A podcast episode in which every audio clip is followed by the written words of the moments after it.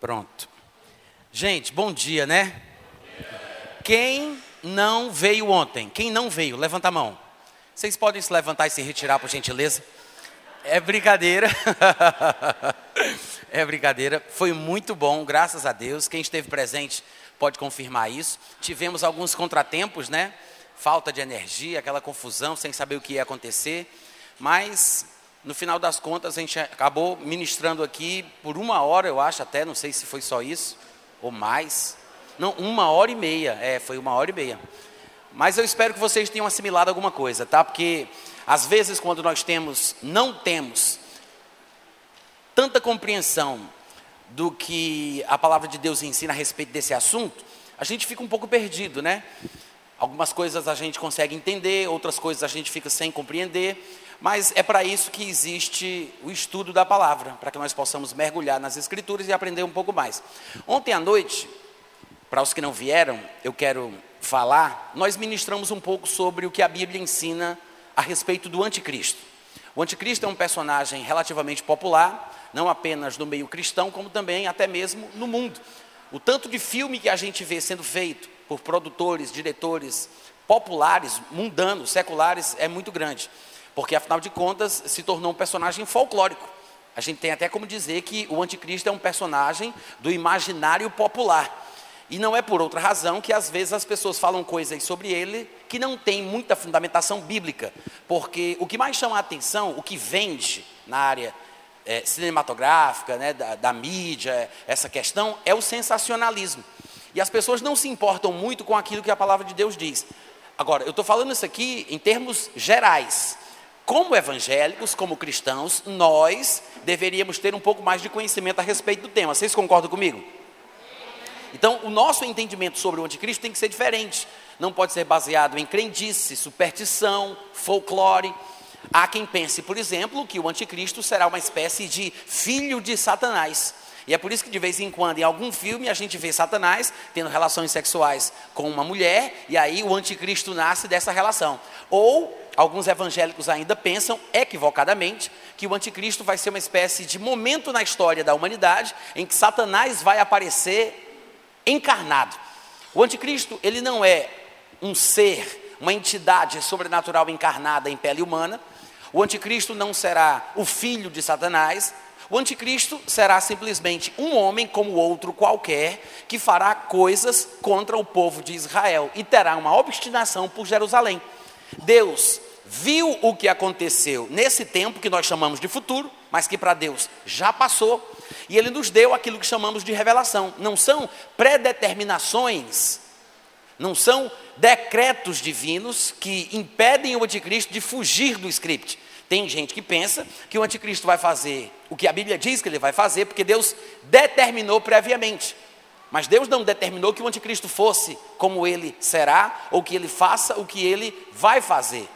A Bíblia revela o que ele fez no que a gente chama de futuro.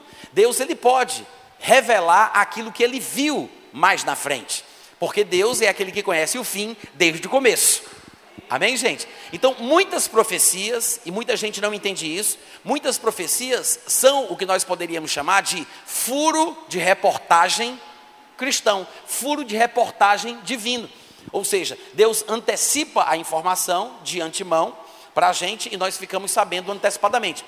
Não é que Deus esteja determinando que aquilo aconteça, Deus está revelando o que ele viu acontecer. Então, o anticristo não é um personagem criado por Deus, que existe porque Deus quis, que Deus determinou que fosse assim, não, é apenas um homem, como muitos outros ao longo da história, inspirado por Satanás, que tem uma obstinação contra o povo judeu e contra a cidade de Jerusalém. E Deus como soberano, ele vai tangendo a história de acordo com a sua vontade. Mas Deus não faz nada que não esteja em linha com a sua natureza. Deus não usa os homens no sentido pejorativo da palavra. Ele não age de forma maquiavélica, por debaixo dos panos, determinando que as pessoas ajam de certa forma, façam certas coisas. O homem continua tendo a responsabilidade pelos seus atos. É por isso que cada um de nós prestará contas de si mesmo diante de Deus. Não existiria juízo Não existiria tribunal de Cristo nem trono branco se nós não fôssemos responsáveis pelas nossas escolhas e pelas nossas ações. O anticristo também prestará contas de tudo aquilo que ele fez. Quantos estão entendendo? Eu citei ontem três textos do Novo Testamento que mostram que o anticristo é um assunto do qual pregadores cristãos sempre falaram. Mesmo na igreja primitiva, nós vimos na epístola de João, em 1 João 2,18 e em 1 João 4,3, que João falava sobre a vinda do anticristo. Nós, como cristãos, falamos bastante sobre a vinda de Cristo, mas pelo que nós aprendemos ontem à noite, as Escrituras também ensinam muito a respeito da vinda do anticristo. Vocês concordam com isso? Há muito ensinamento sobre o tema. Em 1 João 2,18 ele diz: Filhinhos, já é a última hora, e como ouvistes que vem o anticristo, também agora muitos anticristos têm surgido, pelo que conhecemos que é a última hora. João escreve para falar do anticristo, dizendo que os seus ouvintes, os seus leitores, já tinham ouvido falar da vinda do anticristo. Parece até redundante, mas eu acho que isso é proposital para que nós tenhamos uma percepção da relevância do assunto. Em 1 João 4,3, ou seja, João fala no capítulo 2, poucos capítulos depois ele repete praticamente a mesma coisa. Ele diz: Todo o que não confessa a Cristo não é de Deus. Este é o espírito do anticristo, de cuja vinda tendes ouvido falar. Então, o assunto do anticristo, da vinda do anticristo, era um assunto recorrente, que se falava repetidamente, não se falava uma única vez. E eu me pergunto hoje em dia, quantas vezes temos ouvido sermões, pregações, ensinamentos que falam sobre o anticristo? Quantas vezes na vida você, como crente, ouviu um estudo de uma hora sobre o anticristo? Quantas vezes você ouviu uma pregação sobre o anticristo? Porque na igreja que nós chamamos de primitiva, parecia que não era uma coisa é, é, não era uma coisa rara de acontecer que eles falassem sobre o anticristo e repetissem a mesma mensagem. E nós vimos que o próprio Paulo, em 2 Tessalonicenses, capítulo 2, versículo 5, ele diz: Não vos recordais de que ainda convosco eu costumava dizer-vos estas coisas? Ou seja, quando vamos olhar o contexto para entender que coisas são essas das quais Paulo falava, quando a gente olha, por exemplo, os versículos 3 e 4, que são anteriores ao versículo 5, que a gente acabou de ler, Paulo está falando sobre arrebatamento, a tribulação e o surgimento do anticristo. E Paulo diz: Vocês não se lembram de, de, que quando eu estava convosco eu costumava falar sobre essas coisas? Repete basicamente o mesmo princípio que a gente observou na epístola de João. Porque Paulo disse que quando estava presente falava sobre o assunto e está escrevendo para dizer que falava sobre aquilo. A mesma coisa que João disse. João fala da vinda do anticristo, dizendo que eles já tinham ouvido falar da vinda do anticristo. Então, irmãos, é bíblico falar sobre o anticristo. O Novo Testamento ensina muito sobre ele. Como nós vimos, até Jesus falava sobre o anticristo. Nós citamos aqui Mateus 24, 15, quando Jesus Cristo disse: Quando, pois, virdes o abominável da desolação no lugar santo, do qual falou o profeta Daniel, quem lê entenda, quem estiver na Judéia, fuja para os montes. Ou seja, Jesus também falava do anticristo, e ele cita Daniel, que também falava do anticristo. Então nós temos sim que aprender um pouco a respeito dele, do seu reino, da sua carreira, da sua obstinação, dos seus interesses, da sua fé, da sua ira contra o povo de Deus, contra o povo judeu, contra Israel e até mesmo contra outras religiões e contra os cristãos. Porque por mais que acreditemos que a igreja será arrebatada antes do início da tribulação, muita gente se, conver se converterá durante o período da tribulação. E são estes cristãos não o povo da igreja que será arrebatada, não penso que a igreja passe pela tribulação, mas o povo que se converte durante a tribulação, crendo em Jesus Cristo, este povo será perseguido por causa de Jesus, tá?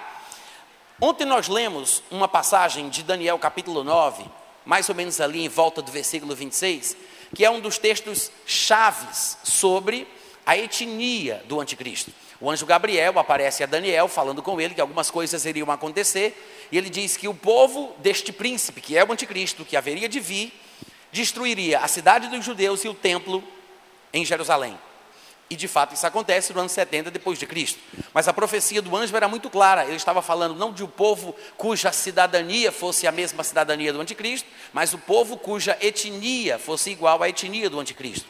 Os soldados que destruíram Jerusalém no ano 70 não eram romanos, eram soldados provincianos, ao, povo ao redor de Israel, descendentes de Ismael. Então, esta é a etnia do anticristo. Ele não será um romano e não será um suposto herdeiro espiritual do antigo Império Romano, como um papa ou alguém da Igreja Católica Apostólica Romana. Nós explicamos isso aqui ontem à noite e eu espero que vocês tenham entendido. Alguém compreendeu aquilo que foi falado? Agora, tem outro texto também bem interessante que nos dá uma abordagem mais geral sobre o que vai acontecer ao longo da história humana. Esta passagem se encontra no livro de Daniel. Daniel é mais ou menos assim o Apocalipse do Antigo Testamento. Se você for numa livraria evangélica e procurar por um livro que fale sobre o Apocalipse, é muito comum você encontrar livros que falam de Apocalipse usando o livro de Daniel. É muito comum você encontrar a exposição, o comentário bíblico com Daniel e Apocalipse no mesmo livro, porque os dois estão relacionados. As imagens que aparecem em Daniel, as visões que Daniel tem, se repetem lá em Apocalipse, cada um do seu jeito, mas existem elementos proféticos semelhantes que se repetem nos dois livros. Então, Daniel, por assim dizer, é o Apocalipse do Antigo Testamento. E ele traz revelações importantíssimas sobre o Anticristo, sobre a história humana, a sucessão de impérios que aconteceria na Terra de um determinado ponto inicial até o fim da história, quando Jesus Cristo haveria de vir e destruir este último império humano, que será o império do Anticristo. Então, o livro de Daniel, ele é muito revelador e como nós dissemos ontem à noite, o próprio Senhor Jesus Cristo, ele avaliza, né? ele dá aval ao livro de Daniel, citando sobre o anticristo a partir de um texto de Daniel. Jesus disse: Como escreveu Daniel? Quem lê o livro de Daniel, entenda o que ele tem para dizer. E Daniel, capítulo 2, é uma passagem interessante, bem popular, que fala sobre um sonho de Nabucodonosor, que era imperador, que era o líder do império babilônico. E como a gente já sabe, Nabucodonosor invadiu a Judéia, invadiu Jerusalém, pegou os judeus e os levou cativos para a Babilônia. Daniel escreve todo o seu livro cativo na Babilônia. As revelações que ele tem, as visões, as conversas com o anjo Gabriel, todas acontecem enquanto ele está na Babilônia. E é lá na Babilônia, por exemplo, que ele é acusado injustamente, é jogado na cova dos leões. É lá que acontece aquele problema com os seus três amigos que são conhecidos como Sadraque, Mesaque e Abdinego. É na Babilônia que tudo isso acontece. Lá ele tem a visão da história da humanidade, do ponto de um ponto inicial que é do Império Babilônico até o seu final, que é justamente o sonho dessa estátua. A parte que eu quero ler com vocês estaria em Daniel 2, do 28 ao 35. Eu vou ler, porque eu não sei se todos vocês conhecem essa passagem, se vocês leram. Nós poderíamos até dispensar a leitura, mas eu vou ler, porque eu não sei é, quais são as pessoas que estão assistindo essa mensagem. Então, vamos nos familiarizar com o contexto. Diz do versículo 28 que Daniel vai explicar a Nabucodonosor o sonho que ele teve porque Nabucodonosor teve um sonho de uma estátua e não conseguia interpretar, queria entender, pediu para trazer os sábios, no final das contas, só Daniel é quem vai trazer a revelação para ele, porque Deus mostra para Daniel o que significa. No versículo 28, Daniel está dizendo o seguinte: Mas há um Deus no céu, o qual revela os mistérios, pois fez saber ao rei Nabucodonosor o que há de ser nos últimos dias. O teu sonho e as visões da tua cabeça quando estavas no leito, no teu leito são estas.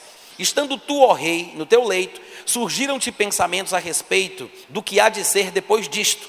Aquele, pois, que revela mistérios, te revelou o que há de ser. E a mim me foi revelado este mistério, não porque haja em mim mais sabedoria do que em todos os viventes, mas para que a interpretação se fizesse saber ao rei, para que entendesses as cogitações da tua mente. Tu, ó rei, estavas vendo, e eis aqui uma grande estátua, esta que era imensa e de extraordinário esplendor, estava em pé diante de ti. E a sua aparência era terrível. A cabeça era de fino ouro, o peito e os braços de prata, o ventre e os quadris de bronze, as pernas de ferro, os pés em parte de ferro, em parte de barro. E quando estavas olhando, uma pedra foi cortada sem auxílio de mãos, feriu a estátua nos pés de ferro e de barro e os esmiuçou. Então foi juntamente esmiuçado o ferro, o barro, o bronze, a prata, o ouro os quais se fizeram como a palha das eiras no estio, e o vento os levou e deles não se viram mais vestígios. Mas a pedra que feriu a estátua se tornou em grande montanha que encheu toda a terra. O que é que Daniel está dizendo aqui? Ele está falando para Nabucodonosor o que foi que Nabucodonosor sonhou. E ele está revelando, como ele vai explicar posteriormente aqui no capítulo 2, que esse sonho revela a história da humanidade. Cada parte daquela estátua, cada metal que aparece naquela estátua, o ouro, a prata, o bronze, o ferro, incluindo a parte dos pés, que é misturada de ferro e barro, todas estas partes representam impérios que aparecerão sucessivamente. Não necessariamente um após ao outro, mas numa ordem profética. Eu estou dizendo isso porque a interpretação mais comum e popular na igreja cristã é que o primeiro reino, o primeiro império, que é a cabeça de ouro, seria o império de Nabucodonosor, o império babilônico, depois seguido pelo império medo-persa, a parte de bronze seria o império grego, e comumente os escatologistas, os teólogos, os pregadores, pastores, interpretam que as pernas de ferro seria o império romano, coisa que eu não concordo e não penso assim, e eu vou mostrar para vocês por quê. E aí, seguindo este raciocínio lógico, as pessoas acreditam que a parte dos pés, de ferro e de barro, seriam uma espécie de império romano revivido, ou império romano restaurado no seu estágio final, porque interpretam que o ferro das pernas seria o império romano, então o ferro dos pés é uma espécie de restauração de, do império romano.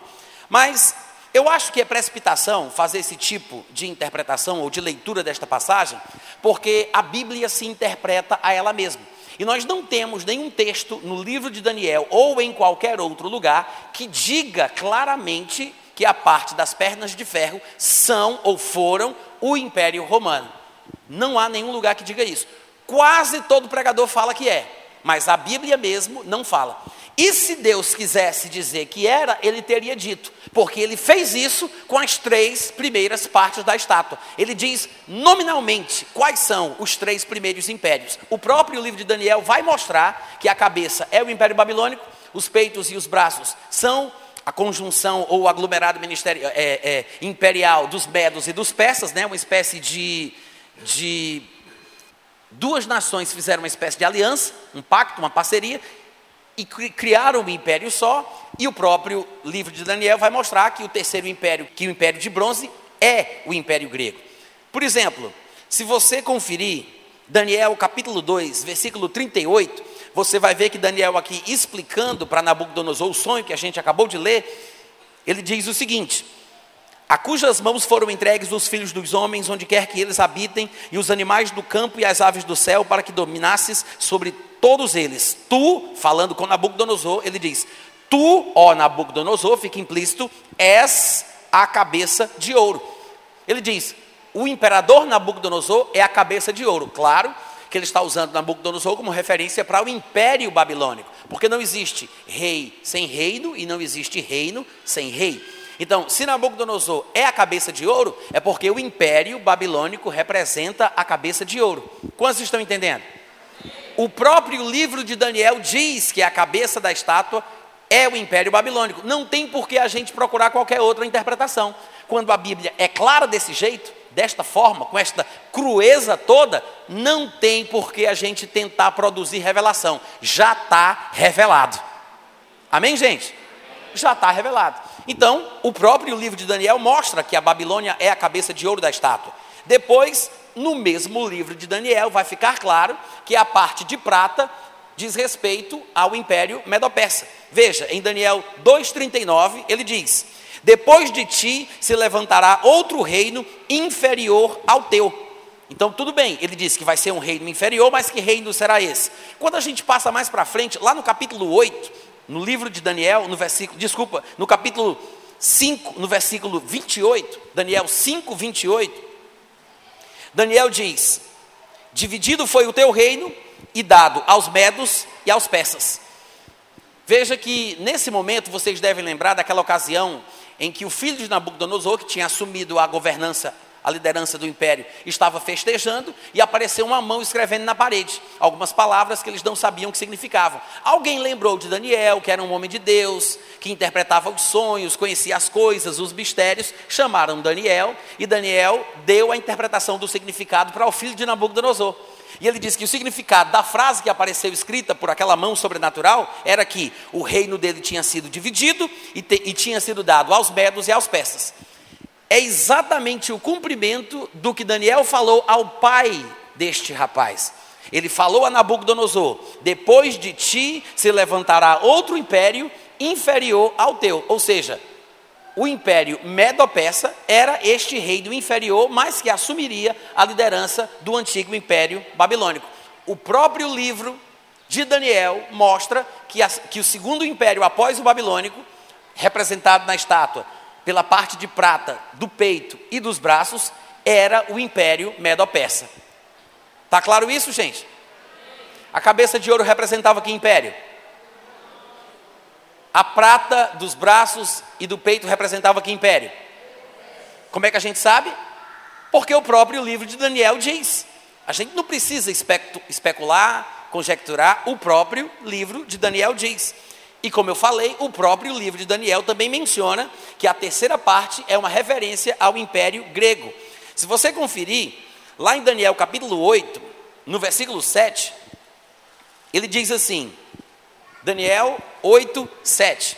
Ele diz: Eu vi um bode chegar perto de um carneiro, e enfurecido contra ele, o feriu e lhe quebrou os dois chifres, pois não havia força no carneiro para lhe resistir. E o bode o lançou por terra e o pisou aos pés, e não houve quem pudesse livrar o carneiro do poder dele. Isso aqui é uma das visões que Daniel tem, que ele deixa registrado no livro que leva o seu nome. E Daniel vê aquilo e não entende, até que o anjo Gabriel lhe traz a interpretação.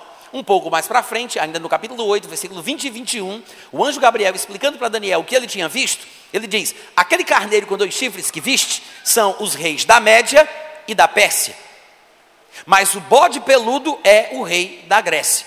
Ou seja, no próprio livro de Daniel, nós vemos Nabucodonosor tendo um sonho, vendo uma estátua, e a estátua, pelo que Daniel interpreta depois, é uma representação dos reinos que se seguirão, desde o Império Babilônico até o fim da história. E o próprio livro de Daniel mostra que o primeiro império é o babilônico, pelo menos dessa contagem. O primeiro é o babilônico, o segundo é o medo-persa, o terceiro é o império grego. Aí você me diz, e o quarto? O livro de Daniel não fala. Essa ausência de informação sobre o quarto império me parece proposital.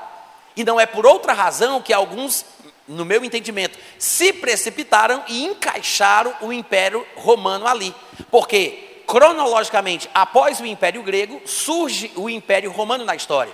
E pela importância do Império Romano, afinal de contas, Jesus nasce no Império Romano, morre no Império Romano, o cristianismo surge no Império Romano, se expande através do Império Romano, as pessoas querem encaixar o Império Romano nesta profecia de qualquer forma.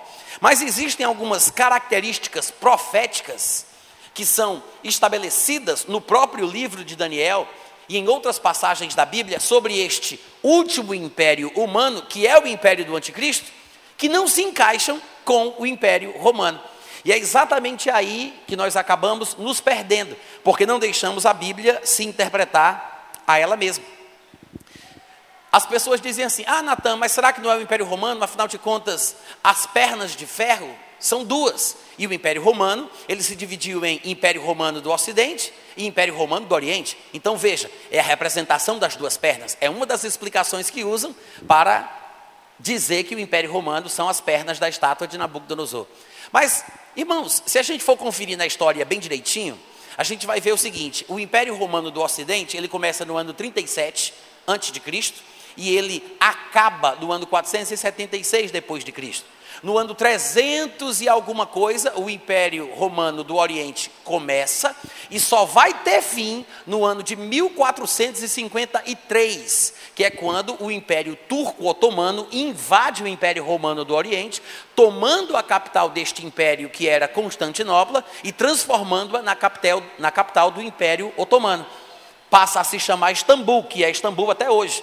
E dali para frente, o Império Otomano prevalece e domina a antiga região do Império Romano do Oriente.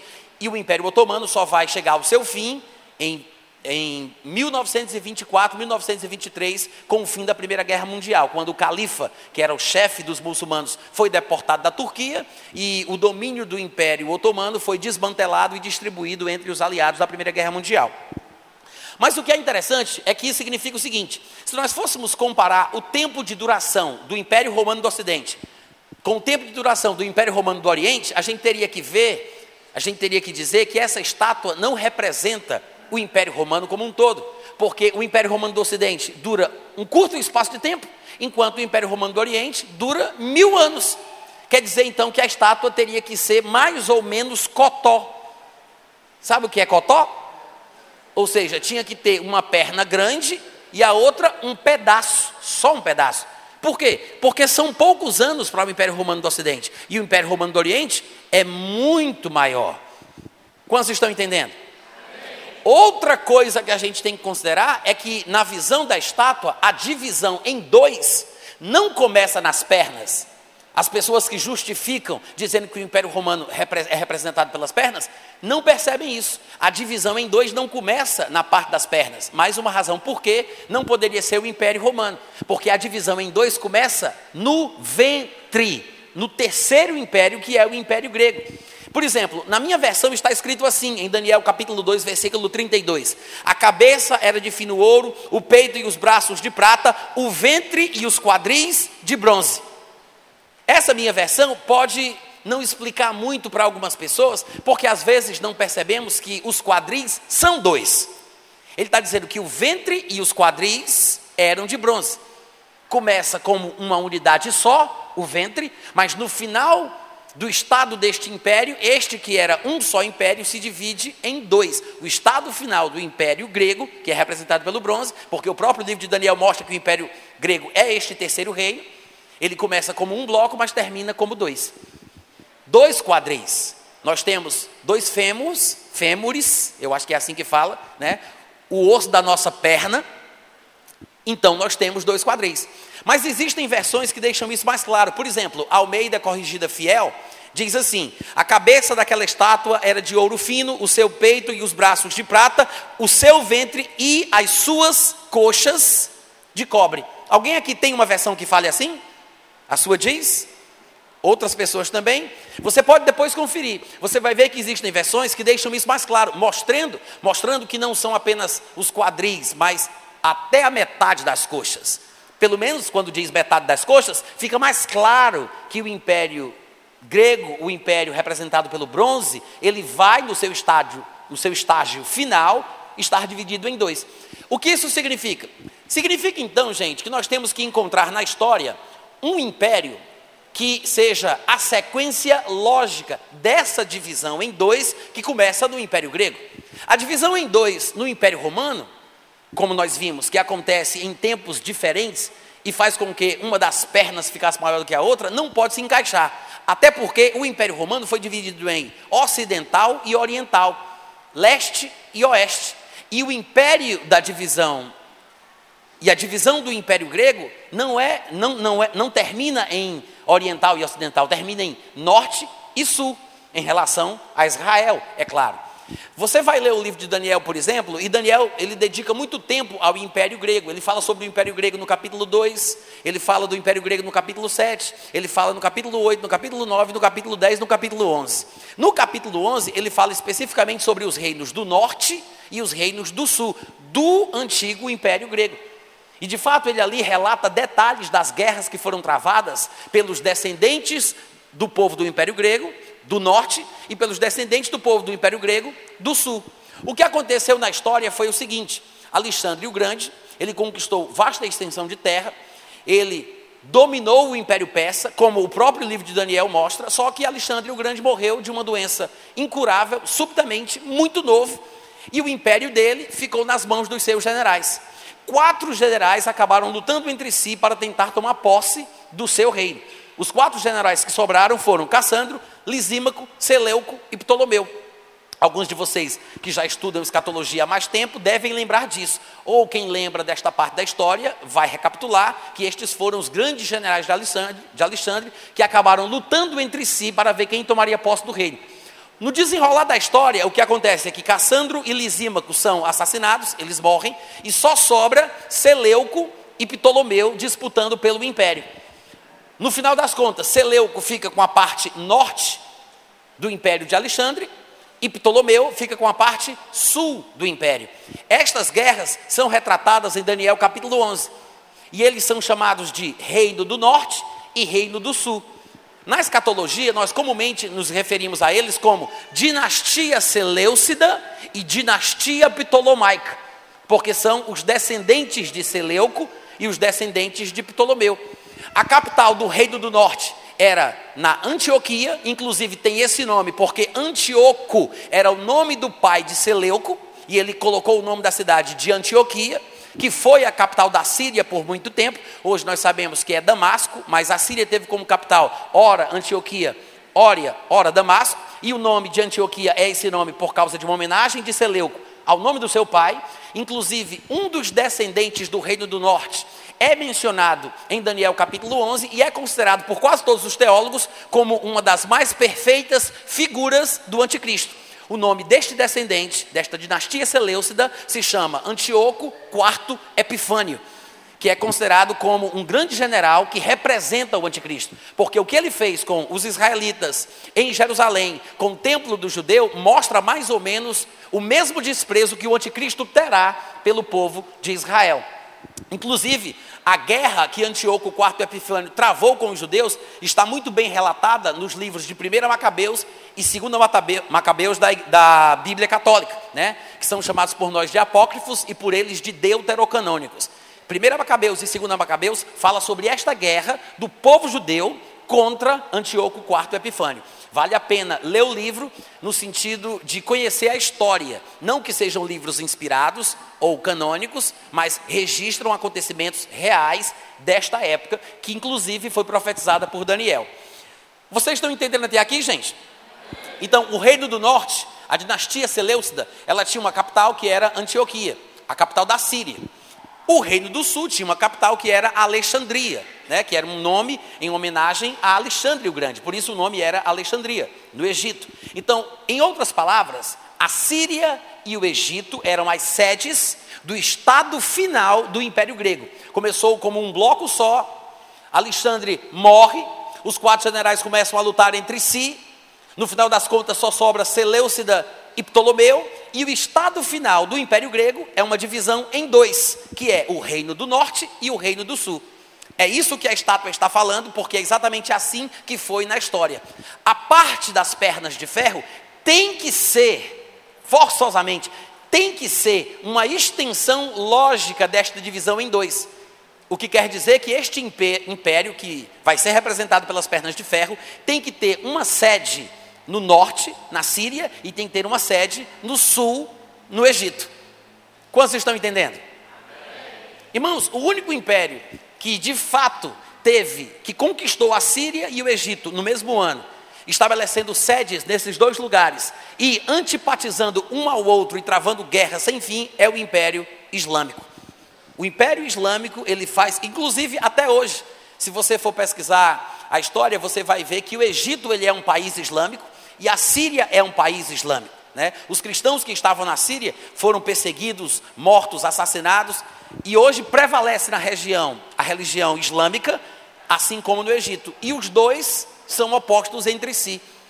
O islamismo e o povo do Islã do norte é contra o povo do Islã do sul, no caso do Egito. Norte é mencionado aí na Bíblia como ao norte de Israel, e o sul é o sul de Israel. O Egito fica abaixo de Israel e a Síria fica acima de Israel. A Síria é o reino do norte, o Egito é o reino do sul. O que eu quero dizer com isso é que provavelmente as pernas de ferro da estátua representam o Império Islâmico, que teve ao longo dos anos muitas dinastias. Ao longo do tempo, o Império Islâmico teve a sua capital movida de uma cidade para outra. O Império Islâmico já teve a sua capital no Cairo, no Egito, já teve a sua capital em Bagdá, no Iraque, já teve a sua capital na Síria, já teve a sua capital na Turquia, que foi o último que a gente conheceu na história, que veio terminar no, no, na Primeira Guerra Mundial, né? em 1923, 1924. Só que o Império Muçulmano, ele se encaixa bem na descrição profética de Daniel quando ele fala a respeito deste quarto reino que seria diferente de todos os outros. Uma das características que, ele, que Daniel atribui a este império representado pelas pernas de ferro é que este império iria destruir, esmiuçar, espedaçar todos os outros impérios anteriores. Por exemplo, em Daniel capítulo 2, versículo 40, está escrito assim: O quarto reino será forte Veja, o primeiro era o babilônico, o segundo o medo-persa, o terceiro o grego, e esse quarto mencionado aqui, que não é citado pelo nome, que a gente só consegue interpretar por causa da época que a gente vive e por revelação do Espírito Santo, porque a história já transcorreu, então dá para a gente encaixar na profecia qual império melhor representa isso aqui. Ele diz: Este quarto reino será forte como ferro, pois o ferro a tudo quebra e esmiuça, como o ferro quebra todas as coisas, assim ele, este império, este reino, fará em pedaços e esmiuçará. Essa é a minha versão, mas não fica muito claro o que esse reino vai esmiuçar e espedaçar. Não fica claro. Outras versões deixam isto mais preciso. Por exemplo, a NVI diz assim nessa parte: Este reino destruirá e quebrará todos os outros deixando implícito que este quarto reino destruiria os outros reinos mencionados. A CNBB, a difusora, a pastoral dizem praticamente a mesma coisa. Na CNBB diz assim: vai quebrar e aniquilar, vai quebrar e esmigalhar todos os outros. A difusora diz: esmagará e aniquilará todos os outros. A pastoral diz: quebrará e esmigalhará todos os outros. A Bíblia de Jerusalém, outra Bíblia católica, diz: reduzirá a pó e triturará todos aqueles, aqueles outros reinos que foram mencionados anteriormente. Na tradução do Novo Mundo, diz assim: esmagará e despedaçará a todos estes. E a Bíblia para Todos, que é uma Bíblia em português corrente, publicado lá em Portugal, fala assim: fará embocados e destruirá os reinos anteriores. Por que, que, é importante a gente entender que Daniel 2,40 está falando que este quarto reino vai, como diz aqui, destruir, quebrar, esmigalhar, esmagar, aniquilar, esmigalhar, esmigalhar reduzir a pó, triturar, esmagar, despedaçar, fazer em bocados e destruir os reinos anteriores. Porque esta é uma característica profética que tem que ser cumprida pelo império do qual as pernas de ferro falam. É um pré-requisito profético. Se o Império Romano não se encaixa nesta previsão, o Império Romano, mais uma vez, por mais uma razão, não pode ser considerado como o Império das pernas de ferro. O que ele está dizendo é que este quarto império tem que conquistar, dominar, destruir, aniquilar, esmigalhar todos os impérios anteriores, que são especificamente o Império Babilônico, o Império Medo-Persa e o Império Grego. Até aqui todo mundo está acompanhando? Outra passagem que mostra esta mesma característica profética de aniquilação, de destruição generalizada que este quarto império traria consigo, se encontra em Daniel capítulo 7, versículo 23. Veja, nós acabamos de ler Daniel 2,40, mas agora vamos ler Daniel 7, 23. São capítulos diferentes, mas que falam sobre o mesmo reino e trazem a mesma característica. Daniel 7, 23 diz assim: Então ele disse: O quarto animal, que também representa o mesmo quarto império mencionado na estátua, que é o quarto reino, ele diz: O quarto animal será um quarto reino na terra, o qual será diferente de todos os outros reinos. Ele devorará toda a terra, a pisará aos pés e a fará em pedaços. Ele vai pulverizar fazer em pedaços, não são pedaços grandes, não. Ele vai destruir, esmigalhar, pulverizar os reinos anteriores: o reino babilônico, o medo-persa e o grego. Quantos estão entendendo até aqui? Irmãos, nós poderíamos pensar sobre o que significa despedaçar, triturar, aniquilar, esmigalhar, pulverizar os reinos anteriores. Mas nós podemos pensar, basicamente, pelo menos em duas ou três coisas específicas. Isso quer dizer o seguinte: esse quarto reino, que no meu ponto de vista é o Império Islâmico ao longo das suas dinastias, que existiram algumas dinastias, esse reino teria que conquistar aqueles reinos anteriores, pelo menos geograficamente. Isso quer dizer que esse quarto reino, ele teria que chegar até as capitais dos antigos impérios da estátua de Nabucodonosor. As terras dos impérios anteriores teriam que ser geograficamente conquistadas, deveriam estar debaixo do seu poder e do seu domínio. Vocês concordam comigo? Até porque, vocês vão lembrar, no sonho de Nabucodonosor, aquela estátua vai ser atingida no seu estado final por uma pedra que é cortada sem mãos, que representa a vinda de Jesus Cristo. Quando a pedra atinge os pés, que é uma restauração da última fase daquele império, porque aquele império é representado pelas pernas de ferro, os pés de ferro e de barro é um estado final deste quarto império. São cinco pedaços na estátua: é a cabeça, o peito, o ventre com as coxas, as pernas e os pés. São cinco pedaços, mas todos os teólogos concordam que são apenas quatro reinos. Um dos reinos, que é o último, tem duas faces representado pelas pernas de ferro e pelos pés de ferro e de barro. Então, esta última fase do último reino vai ser atingida pela vinda de Cristo. Quando Cristo vem, que atinge os pés, que é a última fase deste último reino, a Bíblia fala que todos os impérios anteriores são atingidos. Juntamente com, a, com os pés são destruídos o ouro, a prata e o bronze.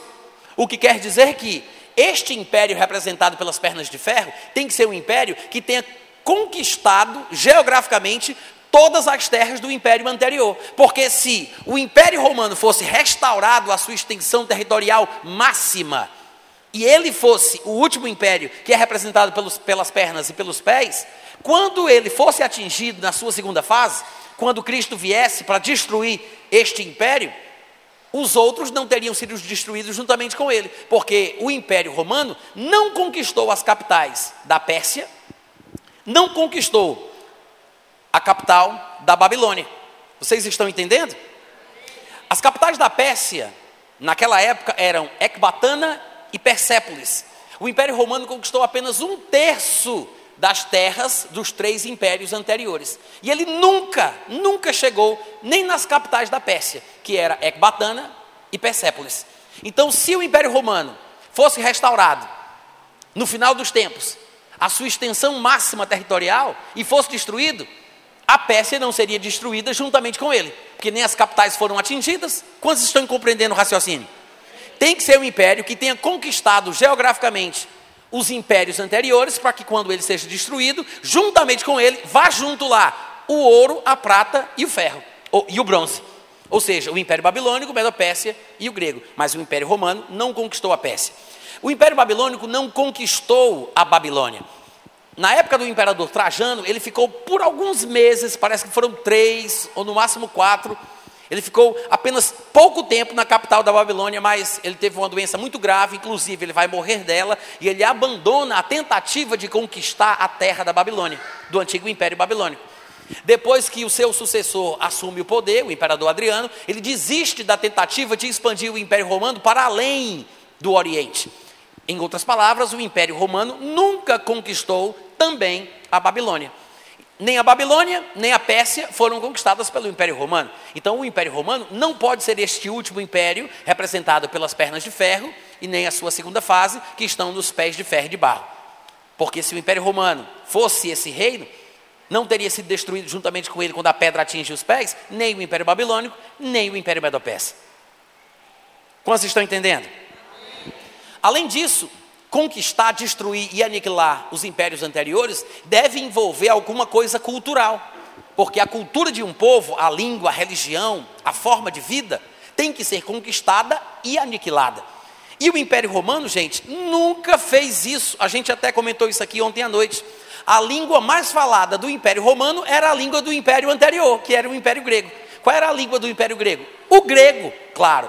O grego, teve várias fases: o grego bizantino, o grego clássico, o grego koiné, que é o grego da Bíblia. Mas o grego nunca foi aniquilado pelo Império Romano. Pelo contrário, era a língua praticamente oficial. O Novo Testamento foi escrito por pessoas que falavam hebraico, mas eles escreveram em grego porque era a língua que todo mundo entendia, a língua que todo mundo falava. Se o Império Romano fosse esse império descrito por Daniel, que seria diferente de todos os outros, que pulverizaria esmigalharia, aniquilaria todos os impérios anteriores, a língua do império grego, que era o império imediatamente anterior, deveria ter sido aniquilada e substituída pela língua falada pelo império romano. Quantos entendem isso? Mas o império romano nunca foi de destruir, aniquilar os povos conquistados, muito pelo contrário, eles preservavam. Tanto é, como a gente viu aqui ontem à noite, o templo dos judeus estava de pé, e não só de pé, como foi ampliado por Herodes, que era representante romano. Ampliado o templo de Herodes. A religião judaica era praticada normalmente. Jesus Cristo foi circuncidado ao oitavo dia, de acordo com a lei de Moisés. Eles rechaçavam rebeliões, mas não destruíam as edificações, não destruíam a cultura, não destruíam a língua. De fato, os deuses romanos, o panteão de deuses romanos, na verdade, são os mesmos deuses gregos com outros nomes. Mais ou menos como os escravos da África fizeram quando foram trazidos ao Brasil, que não podiam seguir a sua religião por causa da imposição intransigente da religião cristã da época, e eles associaram as entidades e os seus orixás aos santos da Igreja Católica. E associaram um com o outro e ficaram seguindo na sua religião, ainda que tivesse outros nomes. Da mesma forma, o povo romano fez exatamente a mesma coisa com a sua religião.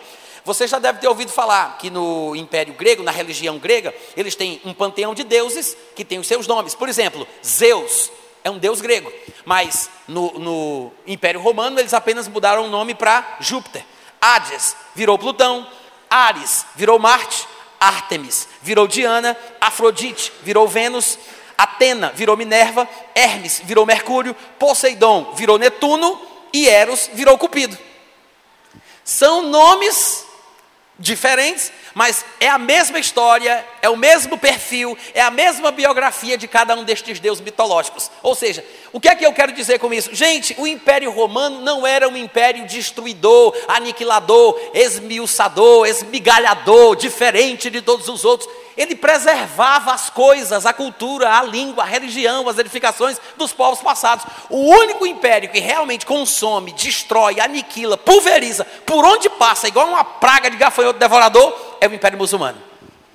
Eu não sei se vocês viram recentemente, para aqueles que gostam de acompanhar os noticiários, o que o Estado Islâmico fez em todos os lugares que eles entravam. Parques, sítios arqueológicos, estátuas de anos, relíquias, precioso, patrimônio da humanidade. Eles chegavam lá e tacavam o martelo. E diz, quem viu isso na televisão? Destruindo tudo por onde eles passavam, porque esta não é uma característica exclusiva do Estado Islâmico, do grupo terrorista Estado Islâmico, é uma característica do povo islâmico como religião, como, nas, como império, é uma característica. Por todos os lugares que o Império muçulmano, o Império Islâmico passou, eles subjugaram e modificaram o cenário daquele lugar. Para para pensar, nós que somos crentes, nós temos certa familiaridade com o mapa do Oriente Médio. Pelo menos algumas coisas, algumas palavras nós lembramos. Na Bíblia aparecem nomes como Esmirna, Éfeso, Laodiceia, Galácia, Antioquia, Alexandria, o norte da África, a Jordânia, o Iraque, a Síria, a Pérsia, a Turquia. Esses lugares todos aqui que são mencionados na Bíblia, que aparecem na Bíblia, hoje, se você for olhar no mapa, todos são países islâmicos. As cidades mudaram de nome, algumas delas. A maioria do povo que mora nesse lugar fala o árabe, mesmo que a língua árabe não seja a língua dos povos que foram conquistados, mas porque o muçulmano considera o árabe como uma língua sagrada, então em alguns lugares o árabe foi imposto. Em algumas situações, o país teve a sua linguagem arabai, arabaizada, se é, que, se é que é assim, arabizada, né?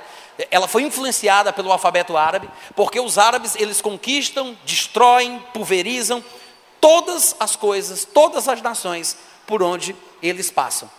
O Império Muçulmano se encaixa perfeitamente bem nessa situação. Amém, gente? Amém.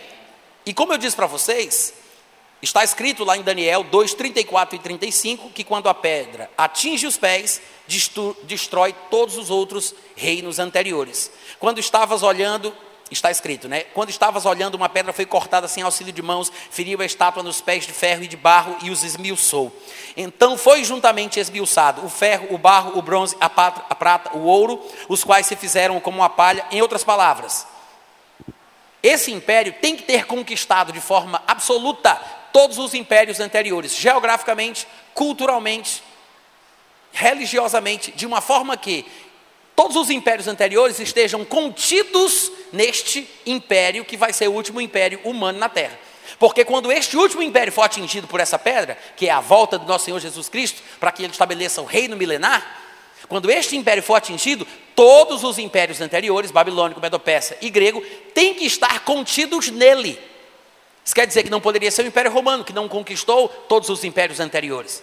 O Império Romano não destruiu os impérios anteriores.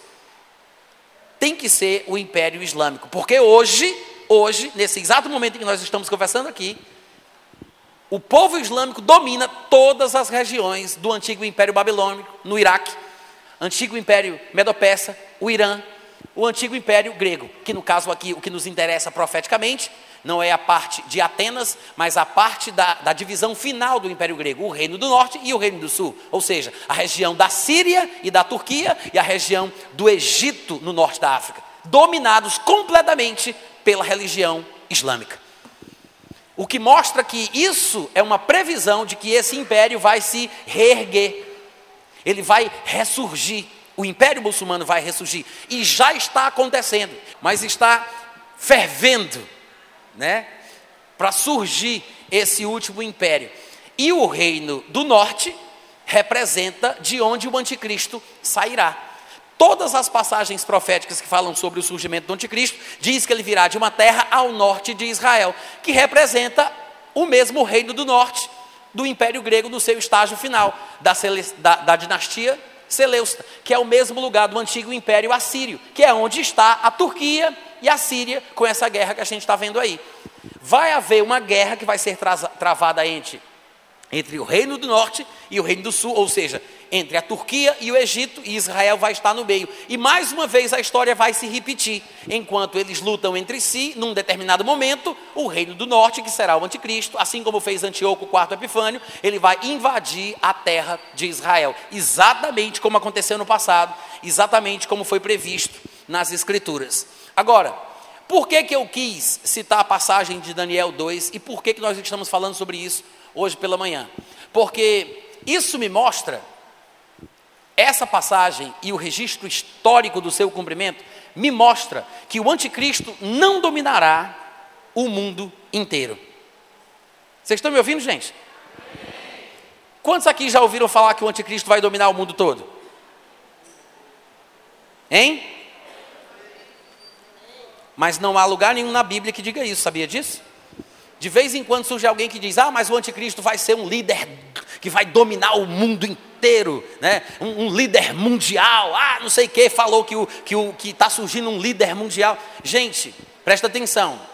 Eu vou mostrar para vocês aqui algumas passagens.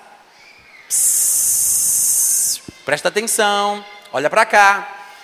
Eu vou mostrar para vocês que em nenhum lugar a Bíblia diz que o anticristo vai dominar o mundo todo. É importante que vocês observem o que eu vou dizer e acompanhem o raciocínio. A primeira coisa que a gente fez foi mostrar o resumo da história dos impérios mundiais até o fim, até a volta de Cristo, através da estátua do sonho de Nabucodonosor. Se nós formos curiosos o suficiente para pesquisar na internet qual foi o alcance de cada um dos impérios citado naquela estátua, a gente vai ver que nenhum deles dominou o mundo todo.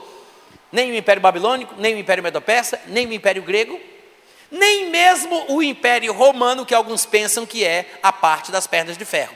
O maior império de extensão territorial que o mundo já viu, que a história registrou, é o Império Britânico.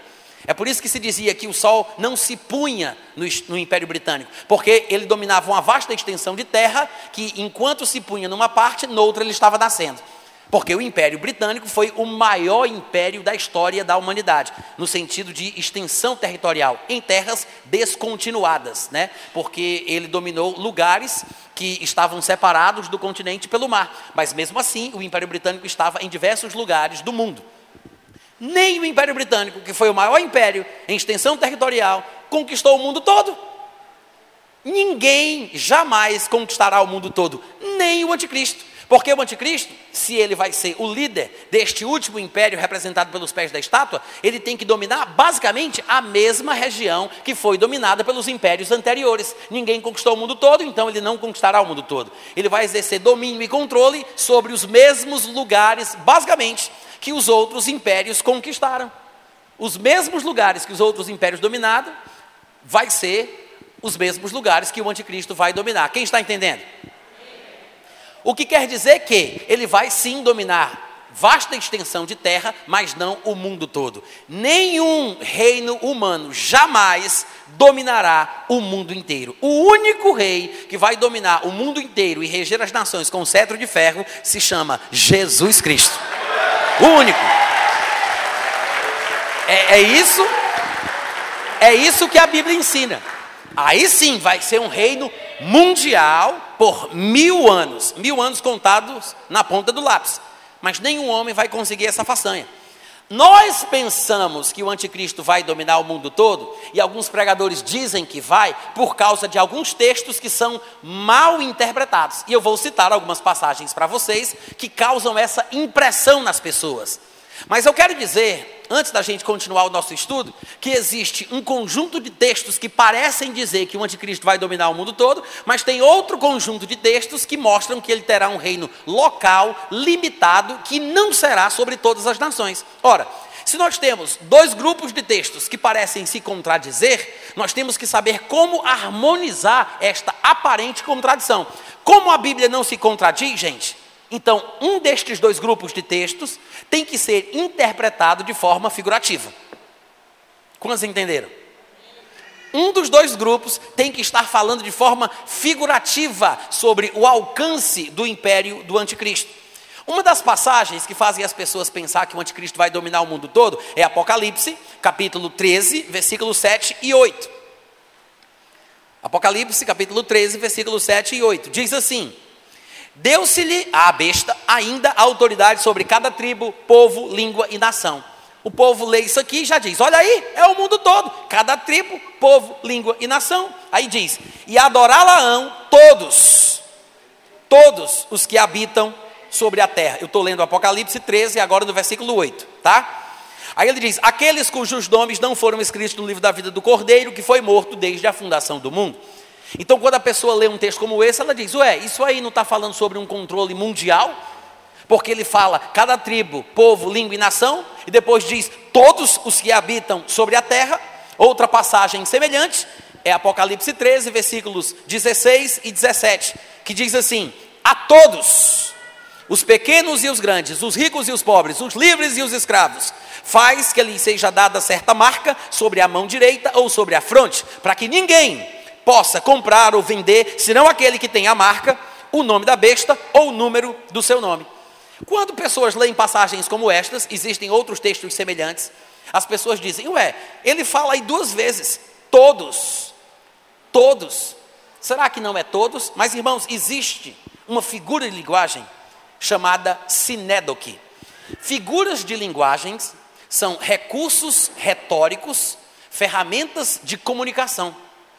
Nós fazemos uso da figura de linguagem o tempo inteiro, mesmo que a gente não saiba que aquilo que estamos fazendo é o uso de uma figura de linguagem. Eu não preciso ter conhecimento das figuras de linguagem para que eu faça uso delas. Existem várias figuras de linguagem. A gente aprende isso aí quando está estudando na escola. Existe a sinédoque, existe a onomatopeia, existe a hipérbole, existe a, a metonímia. Existem várias figuras de linguagem, linguagem e cada uma tem o seu significado. A sinédoque, que é a figura de linguagem que eu julgo que esteja sendo usada aqui neste capítulo 13 de Apocalipse, é aquela que você usa expressões de termos gerais para representar uma parte. Ou seja, você usa, você usa a palavra todos para se referir a apenas um pequeno grupo de pessoas. Exemplo, se eu dissesse assim, Todas as pessoas do Brasil choraram quando Ayrton Senna morreu. Se eu dissesse isso, eu estaria querendo dizer que cada pessoa do Brasil, sem tirar nenhuma, chorou quando Ayrton Senna morreu? Não. Eu, eu digo, todo o Brasil chorou. Eu estou querendo dizer que muita gente chorou. Mas não necessariamente todo mundo, cada pessoa, todo indivíduo. Eu não estou sendo literalista, eu não estou falando ao pé da letra, eu estou usando uma figura de linguagem. Há uma força de expressão. Quantos estão entendendo? Isso é linguagem figurativa.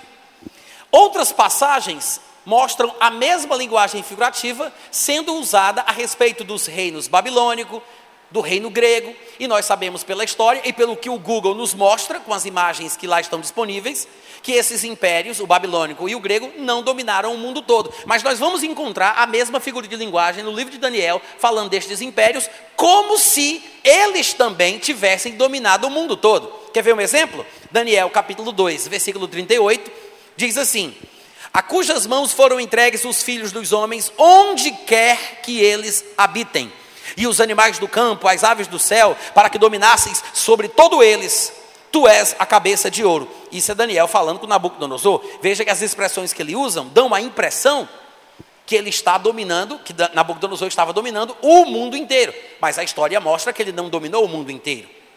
Tanto é que os medos e persas acabaram dominando eles, porque estavam além da periferia do Império Babilônico e invadiram a Babilônia.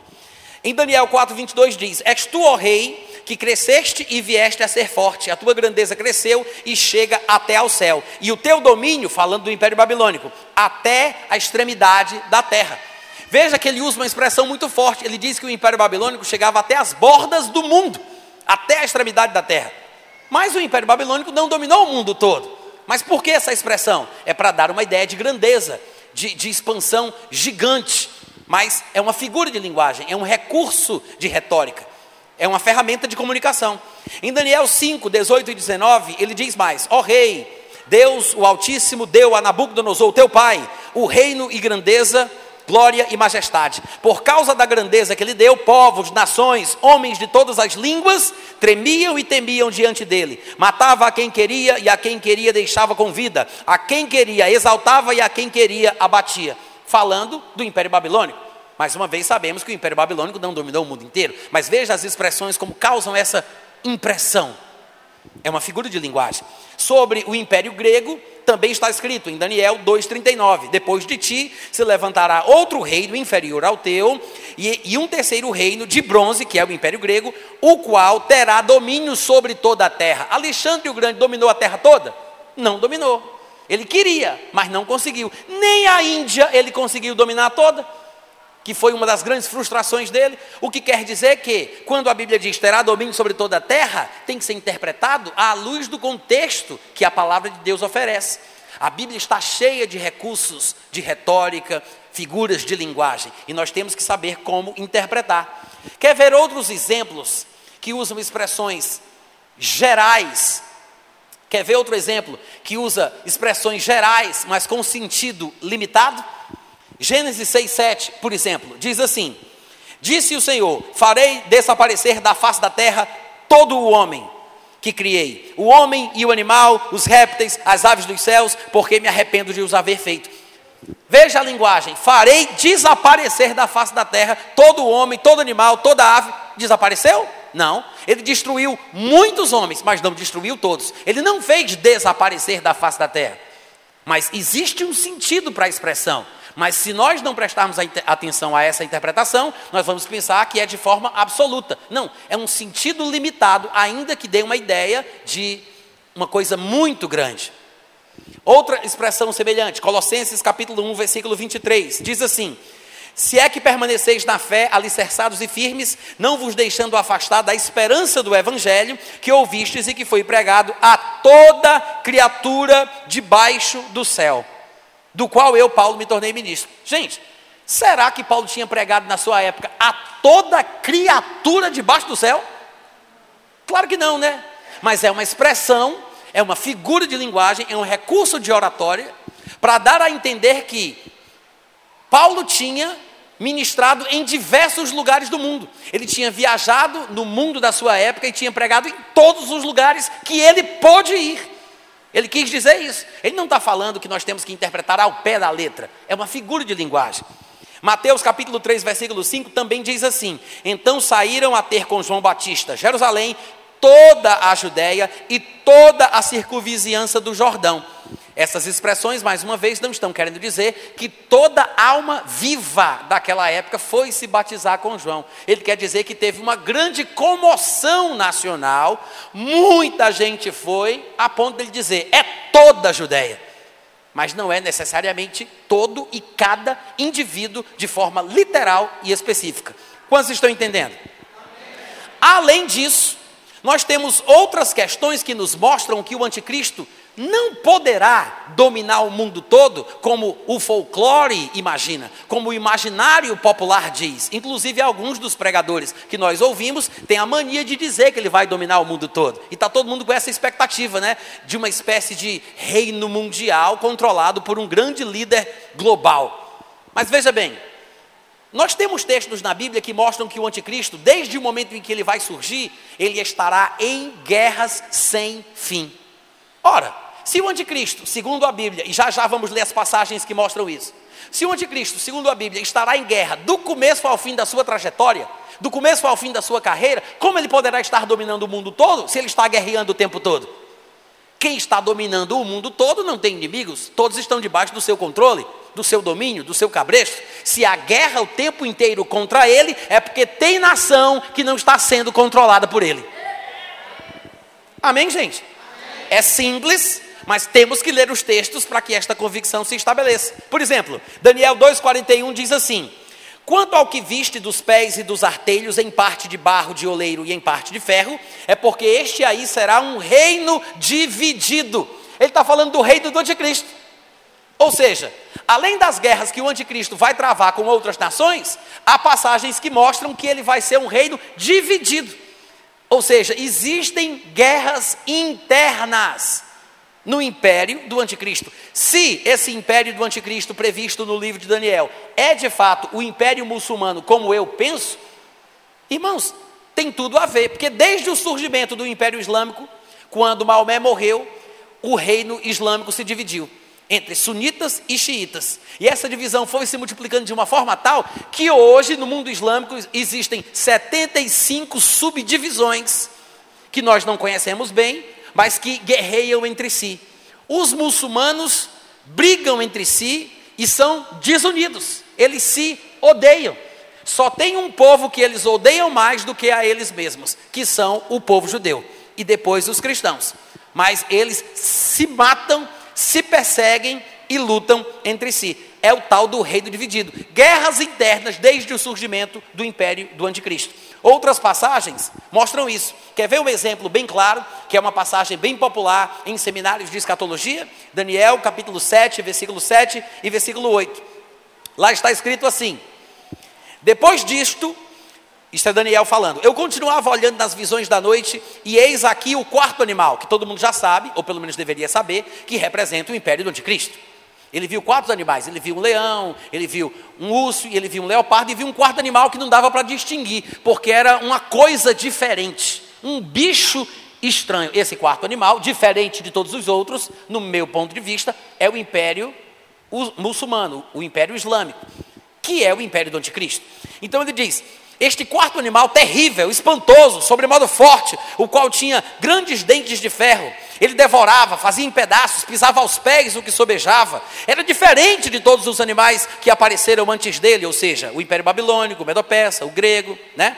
O, o, o, o, leão, o urso e o leopardo. Era diferente de todos os animais que apareceram antes dele e tinha dez chifres, que a gente sabe que são dez reis. Ele diz, e tinha dez chifres.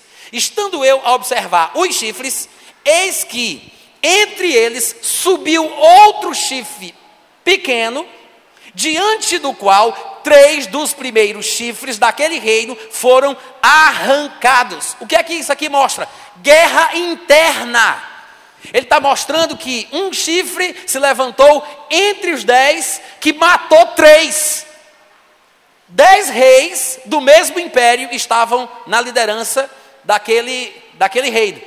Um novo rei surge, já briga logo de cara com três, arranca três, abate três, mata três e assume a liderança.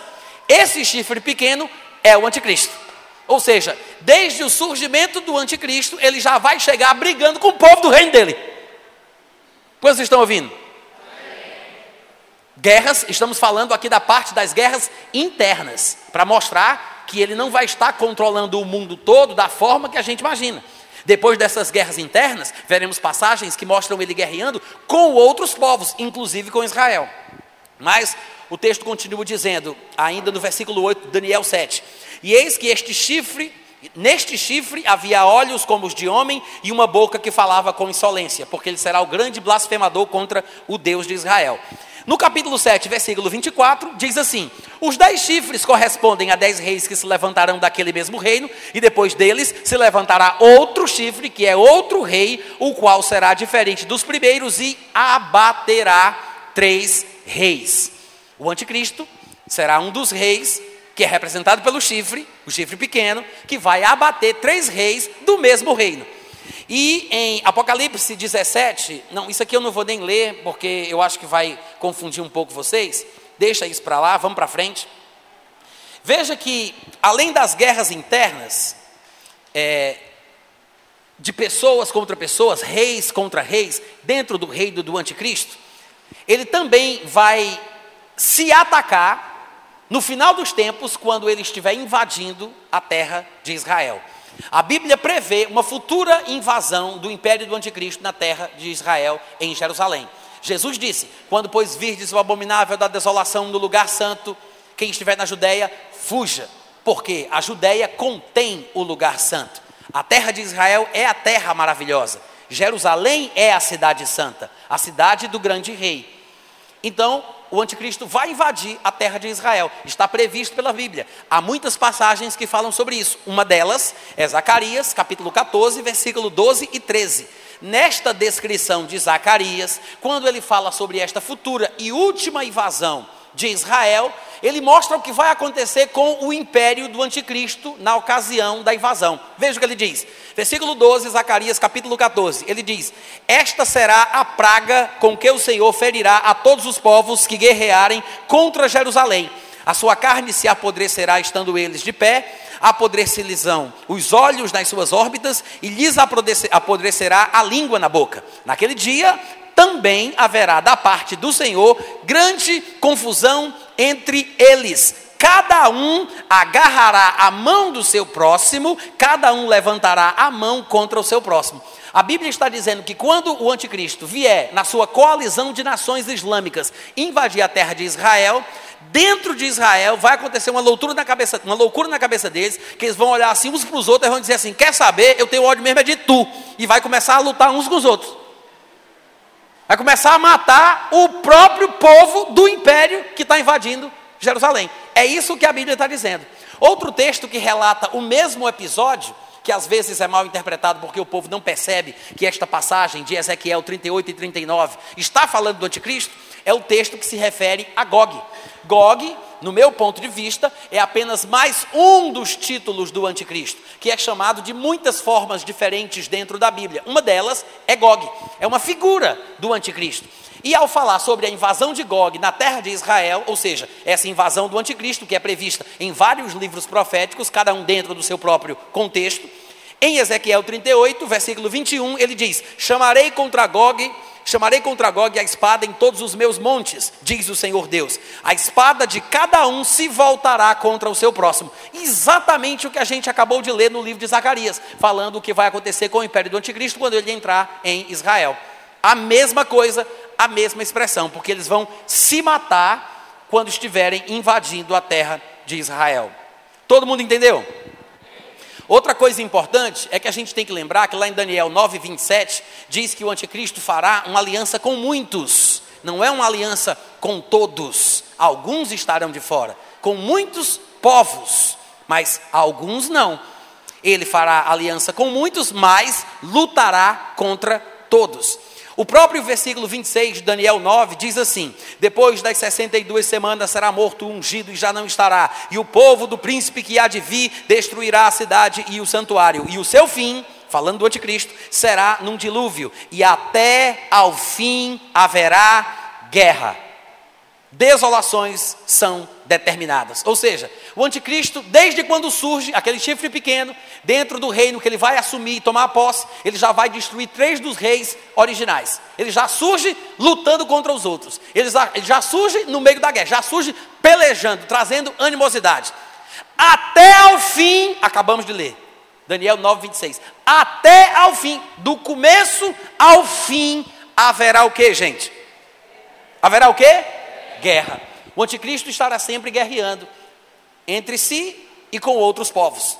Daniel 7,21 diz assim: Eu olhava e eis que este chifre fazia guerra contra os santos, falando dos judeus, falando do povo de Israel, e prevalecia contra eles. Lá em Daniel 11, 41 a 45, está escrito o seguinte: falando do anticristo, ele entrará também na terra gloriosa, que é a terra de Israel, e muitos de lá, falando dos judeus, sucumbirão, mas do seu poder escaparão estes: Edom, Moabe, as primícias dos filhos de Amon. Ele está falando aí da parte norte da Península Arábica. E ele continua, quando no versículo 42 ele fala: estenderá a mão também contra as terras e a terra do Egito não escapará. 43. Apoderar-se-á dos tesouros de ouro e de prata, de todas as coisas preciosas do Egito, os líbios e os etíopes o seguirão. Mas, pelos rumores do Oriente e do Norte, será perturbado, falando que o anticristo vai ficar perturbado, porque vai ouvir falar de rumores de guerra ao norte do seu reino e ao leste, ao oriente do seu reino e ele sairá com grande furor para destruir e exterminar a muitos. Armará as suas tendas palacianas, falando sobre o seu acampamento militar, armará as suas tendas palacianas entre o mar grande e o glorioso monte do templo. O mar grande é o mar Mediterrâneo. Ele está falando aqui que ele vai armar o seu acampamento militar entre o mar Mediterrâneo e o monte do templo. Em outras palavras, ele vai estar em Jerusalém. Ele vai estender as suas mãos contra as terras ele vai atacar os povos. Vocês estão me ouvindo, gente? Ele vai estar em guerra o tempo inteiro, o que mostra que ele não dominará o mundo inteiro. Outra passagem que, nos, que deixa isso bem claro é Apocalipse 16, 13 a 15. Diz assim: Então vi sair da boca do dragão, da boca da besta, da boca do falso profeta, três espíritos imundos semelhantes a rãs, porque eles são espíritos de demônios, operadores de sinais, olha só, e se dirigem aos reis do mundo inteiro com o fim de ajuntá-los para a peleja do grande dia do Deus Todo-Poderoso. Ora, se o anticristo estivesse dominando o mundo inteiro, como se prega por aí, por que a necessidade destes espíritos diabólicos, deste ministério infernal, tentando arregimentar reis para o seu lado? Quantos entenderam? não haveria necessidade de espíritos imundos saírem pela terra tentando conclamar os reis das nações para ficarem do seu lado para o dia da, da batalha do Deus Todo-Poderoso. Isso mostra que as nações não estarão com ele, nem todo mundo o apoiará, mas ele terá uma influência diabólica em seu favor que tentará fazer com que os reis das nações voltem para o seu lado. Ele não dominará a terra toda, gente. Ele não dominará o mundo todo. Quantos estão entendendo? É por isso que em Apocalipse capítulo 13, versículo 4, está escrito: E adoraram o dragão, porque deu a sua autoridade à besta, também adoraram a besta, dizendo: Quem é semelhante à besta? Quem pode pelejar contra ela? Ora, não se faz uma pergunta dessa se não tem inimigo para ouvir e para ser afrontado. É mais ou menos a mesma coisa que Golias fazia diante do arraial de Israel. Todo dia ele ia lá e ficava falando: E aí, não tem ninguém não? Tem marcha aqui nessa terra não? Cadê os homens de vocês? Cadê os valentes? Ninguém vai brigar não? Quero ver quem é homem para vir brigar comigo. É exatamente o que o povo do anticristo faz. Eles ficam incitando os oponentes, os adversários, se exaltando, se glorificando, dizendo que não tem ninguém que possa pelejar contra o seu reino, contra o seu império, porque eles são muito fortes, são muito valentes. Ora, não faz sentido eles falarem isso se todo o rei, se todo o mundo estivesse dominado. É, uma, é, um, é um atrevimento vão sem sentido, vazio de significado. Quantos entendem o que eu estou falando? Amém. Além disso, tem uma coisa que a gente tem que lembrar, viu gente? Apocalipse capítulo 14, do versículo 9 ao 11, fala que Deus vai matar todos aqueles que aceitarem a marca da besta. E em Apocalipse 13, 15, diz que o anticristo vai matar todos aqueles que não aceitarem a marca da besta. Ora, se esse acontecimento é um evento mundial, se o domínio do anticristo é sobre o mundo inteiro, vamos parar para pensar.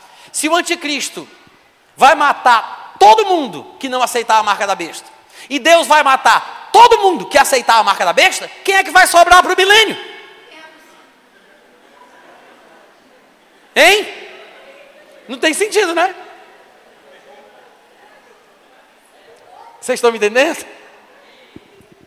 Não tem sentido. Deus vai matar todo mundo que aceitar a marca da besta, mas o anticristo vai matar todo mundo que não aceitar. Vai morrer todo mundo. Se fosse, é isso que eu estou querendo mostrar para vocês. Se fosse uma coisa no mundo todo, gente.